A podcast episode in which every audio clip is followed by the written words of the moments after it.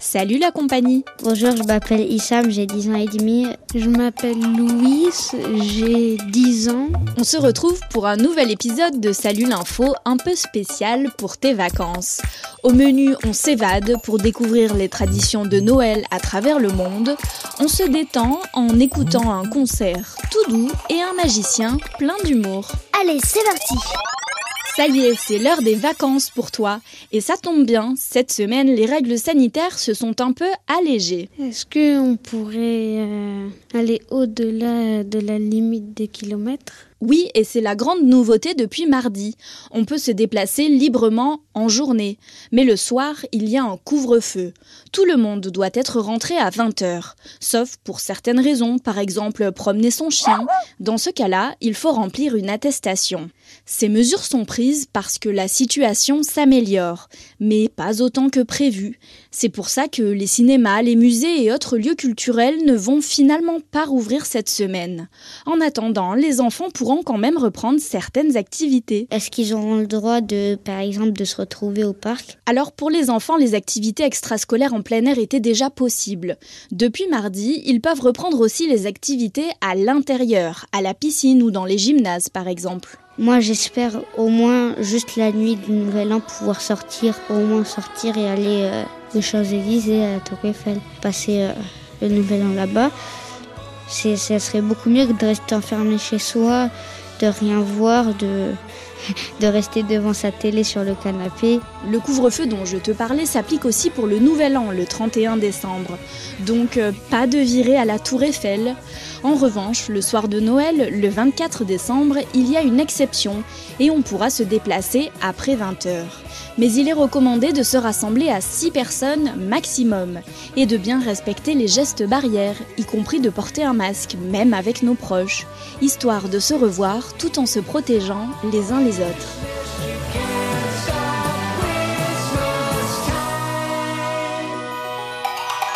maintenant, on parle de quoi?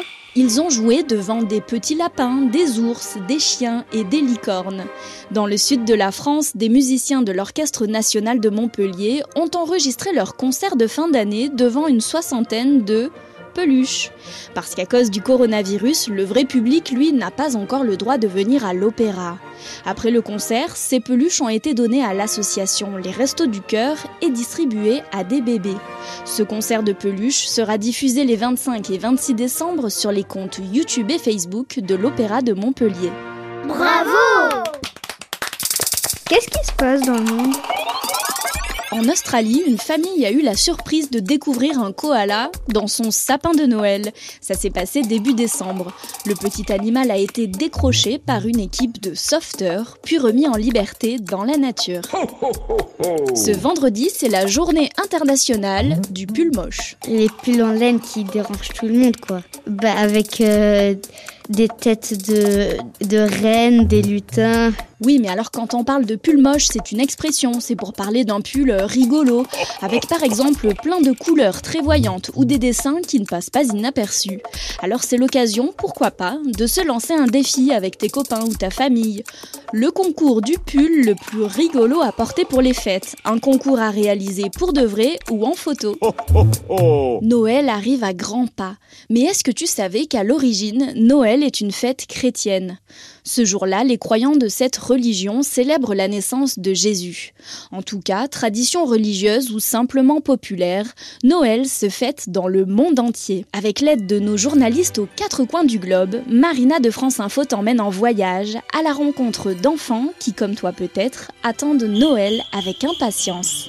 Comme le Père Noël, nous partons pour un grand voyage et nous avons peu de temps. Allez, direction Jérusalem pour commencer. Je vous présente Ibrahim, petit garçon palestinien. Il vit dans la vieille ville, il est chrétien et donc Noël est une fête très importante chez lui. Il nous raconte ça en arabe, la langue des Palestiniens. Je m'appelle Ibrahim de Jérusalem, j'ai 10 ans. Jésus est né le jour de Noël en Palestine. Il est né pas très loin d'ici, Jésus-Christ. Ramallah Bethléem. Il est né à Bethléem. À Noël, on s'achète des nouveaux habits, on rend visite à nos familles, on participe à une grande marche organisée par les scouts. Des fois, on va à la messe de minuit et des fois, on va à la messe l'après-midi. J'aime manger le pain à l'origan et puis le poulet rôti au four avec des légumes farcis et aussi le poulet farci.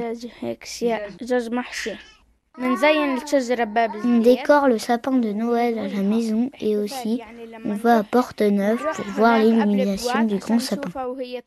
Qu'est-ce que tu as demandé comme cadeau de Noël cette année? Je ne sais pas encore. Merci, Shokran Iktir. Je t'en prie. En Italie, il n'y a pas que le Père Noël qui passe la nuit du 24 au 25 décembre. Les Italiens ont la chance d'avoir une autre tradition de Noël un peu plus tard. C'est un drôle de personnage qui vole vers les enfants. On l'appelle la Befana et Marida, 10 ans, la connaît déjà bien. C'est une sorcière qui vient dans la nuit du 5 au 6 janvier. Elle vole au-dessus des toits. Et tu la sopra i tetti tu lasci le calze Tu laisses tes chaussettes vides et si tu as un enfant sage, tu as des bonbons. Et si tu as un enfant méchant, elle te met du charbon ou des cendres. L'année dernière, j'ai eu une petite chaussette avec des bonbons. Et j'ai aussi eu un petit sac de charbon. Mais en fait, c'est bon le charbon. J'ai bien aimé le charbon. Cette année, je sais que ça ne sera pas comme l'année dernière, comme tous les ans. Ce sera seulement avec ma famille proche. Mais bon, ça va. Tant que j'ai des bonbons, ça me va. À plus de 7000 km de Marida, en Chine, Junjun aussi prépare Noël. Il a 9 ans et il est catholique. Noël pour moi c'est la naissance de Jésus. Nous devons célébrer la Noël.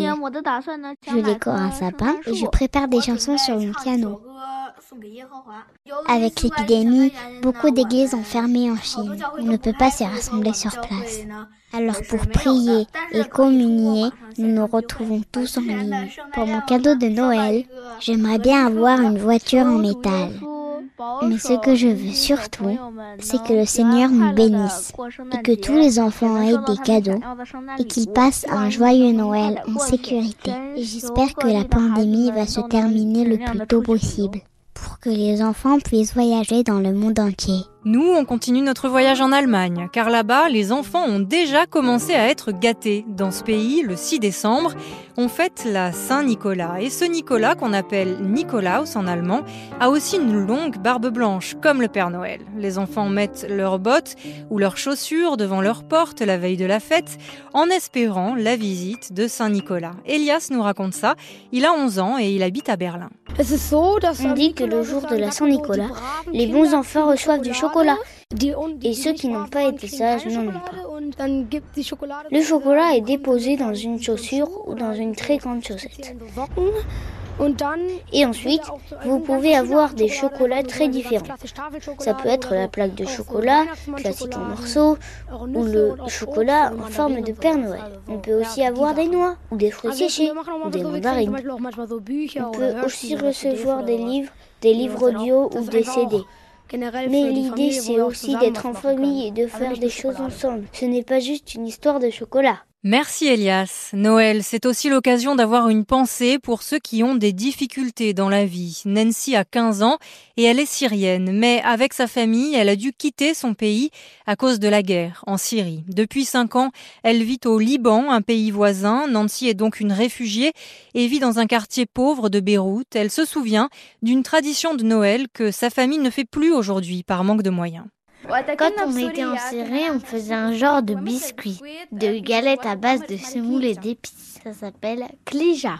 Tous les chrétiens syriaques chez nous à Alep confectionnent la klija pour les fêtes. Ça se mange nature ou farci de date. À Noël, il n'y a pas une seule maison où vous n'en trouvez pas. Avant, on confectionnait la klija à la maison. C'est ma mère qui la faisait avec ma grand-mère. Quand les gens venaient rendre visite pour les vœux, c'est ce qu'on offrait. Je me rappelle quand on aidait maman pour la préparer. Il fallait mettre la main à la pâte. Participer, on devait aider. Je me rappelle aussi quand nos oncles nous rendaient visite ou qu'on allait chez eux pour Noël. On s'offrait de la clija. Aujourd'hui, au Liban, on n'a plus les moyens. Mais on peut en trouver dans les rares boulangeries tenues par les Syriens. J'espère que ce tour du monde de Noël vous a plu. Moi, j'en profite pour dire un grand merci à Frédéric à Jérusalem, Bruce à Rome, Dominique à Pékin, Ludovic à Berlin et Aurélien à Beyrouth. Ce sont les journalistes de France Info qui ont interviewé ces enfants spécialement pour Salut l'info. Bonjour, vous êtes sur la boîte à blagues. Laissez votre message après le. Il y a quelque chose qui n'a pas de frontières, le rire. Et sur notre répondeur, on a reçu plein de blagues en cadeau. Bonjour, salut l'info. Je m'appelle Vicky, j'ai 9 ans et j'habite à Bruxelles. Salut Vicky et le bonjour à la Belgique. J'ai une devinette à vous raconter. On me trouve en France et en Italie. Pourtant, je ne suis pas en Europe. Qui suis-je? La lettre A? Bonjour, je m'appelle Sophie, j'ai 9 ans et je voudrais vous raconter ma meilleure blague. Salut Sophie, ah, on a hâte de l'entendre alors. Quelle est la différence entre une couturière française et une couturière anglaise? La première speak le doigt et la deuxième speak English. Ah, speak English. La deuxième parle anglais. Bien vu Sophie. Trop bien ta blague. Bonjour, c'est Anaï, j'ai 8 ans. Coucou Anaï. J'habite à Moisy. Ma blague est Monsieur et Madame Tin ont un fils. Comment s'appelle-t-il? Clément. Parce que Clémentine. Je connaissais pas cette blague? Bonjour, je m'appelle Malo, j'ai 8 ans. Je vis à Grenoble. Et maman, je peux avoir un chien pour Noël? Non, tu auras une dinde, comme les autres. Au revoir. ah, ça c'est une blague parfaite à raconter le 24 décembre. Merci Malo. Si toi aussi tu connais une blague inédite, une blague que tu n'as jamais entendue dans cette émission, raconte-la nous vite au 01 47 79 40 00.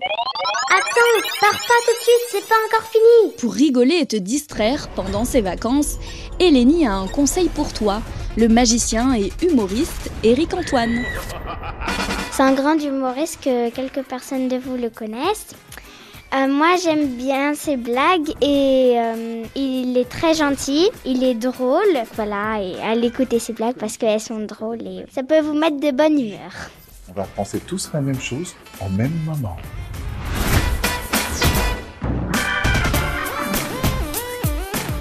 Euh, c'est lui qui est drôle, sa manière. J'aime bien sa manière de dire les choses. Oui, il fait des voix drôles aussi. Des Parfois, je me demande si j'ai vraiment besoin d'un public vu le nombre de personnes qu'il y a dans ma tête. Et si tu veux voir Eric Antoine en action, il présente la nouvelle émission Lego Master sur la chaîne M6 à partir du 23 décembre. Il se produit aussi dans un spectacle en ligne et interactif sur l'application Zoom. L'entrée est payante, ce spectacle s'appelle Connexion et dure jusqu'au 27 décembre. Allez, avant de nous en aller comme par magie, on t'invite à nous laisser tes meilleurs vœux pour l'année 2021.